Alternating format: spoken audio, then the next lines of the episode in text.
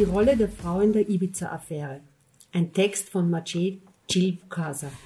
Die große innenpolitische Krise, die Ibiza-Affäre, geht langsam vorüber und es scheint, dass Frauen von der Neuaufstellung der Republik Österreich weit mehr profitieren als Männer, zumindest realpolitisch. Die Macht der Frauen wurde sehr lange Zeit über die Mutterschaft definiert. Politische Mitsprache erhielt die Frau erst ab dem Moment, da sie schwanger werden konnte oder wurde. Die Frau von heute vermag auch ohne ihre mütterlichen Gaben politische Autorität reklamieren. Mit politischer Autorität ausgestattet schien es oft Frauen exerzierten ihre Macht über die gleiche Weise wie Männer. Der Herrscherwille der Monarchin Maria Theresia wird in diesem Zusammenhang gerne exemplarisch genannt. Die Verwicklung von Frauen in die Vorgänge auf Ibiza soll uns daher auch zur Frage ihrer Rolle führen. Der Lockvogel, die vermeintliche Oligarchin, definiert an dem schicksalshaften Abend an der Finca Macht als das Vermögen, die Gesetze zu verändern. Sie verrät uns, wofür es sich für eine Oligarchin zu kämpfen lohnt. Sie legt dabei die gleiche Leidenschaft der Macht an den Tag wie ein Mann, Ihre männliche Gesprächspartner stellen ihre Absichten nicht in Frage. Obwohl es um Politik, nämlich Gesetze geht, ist klar, dass Geld längst demokratische Normen kontrolliert. Geld beendet die eine Subversion, nämlich Rassismus, Chauvinismus und Xenophobie, und startet eine neue, nämlich die Käuflichkeit von Regierungsbeauftragten und Spitzenpolitikern der anderen weiblichen Akteurin in der Ibiza geht, Frau Gudenus, möchte man ungeachtet ihrer vielbeteuerten Klugheit den Rat geben, ihrem Ehemann angesichts von Korruptionsplänen und übermäßiger Geldgier mit Liebesboykott zu drohen.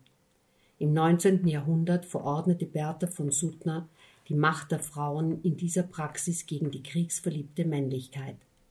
Die Klugheit der ausgepixelten Tatjana reichte zwar für Warnungen, man muss immer vom Worst Case ausgehen und dergleichen, aber nicht für Kritik und Ungehorsam dem gegenwärtigen Geschehen gegenüber. Der neutrale Rechtsstaat Österreich kann zu vielen Berufen sein, das der Welt dient, weshalb er geschützt gehört.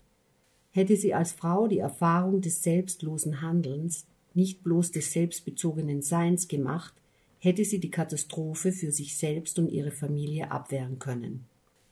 Strafrechtlich sei außerdem daran erinnert, dass es in Österreich verschiedene Täterschaftsformen gibt. Wir unterscheiden den unmittelbaren Täter, den Bestimmungstäter und den Beitragstäter.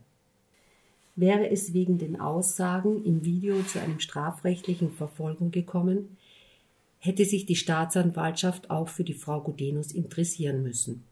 Das Magazin Wienerin stellte unmittelbar nach der Rücktrittsrede HC Straches die Frage nach Sexismus und illustrierte die Antwort, indem sie die Überlegung anstellte, nicht ein Politiker, sondern eine Politikerin hätte in der veröffentlichten Erklärung verkündet, das war eine besoffene Geschichte. Das Denkexperiment ist nicht neu, aber immer wieder erhellend. Offenbart es doch die Misogynie, das heißt Frauenfeindlichkeit in Bezug auf Gleichheit und Freiheit und der Geschlechter. Bezogen auf Gleichheit stellt die Frage, ob die weibliche Hälfte im Staat ihr Recht zur Andersheit zum Mann einfordert.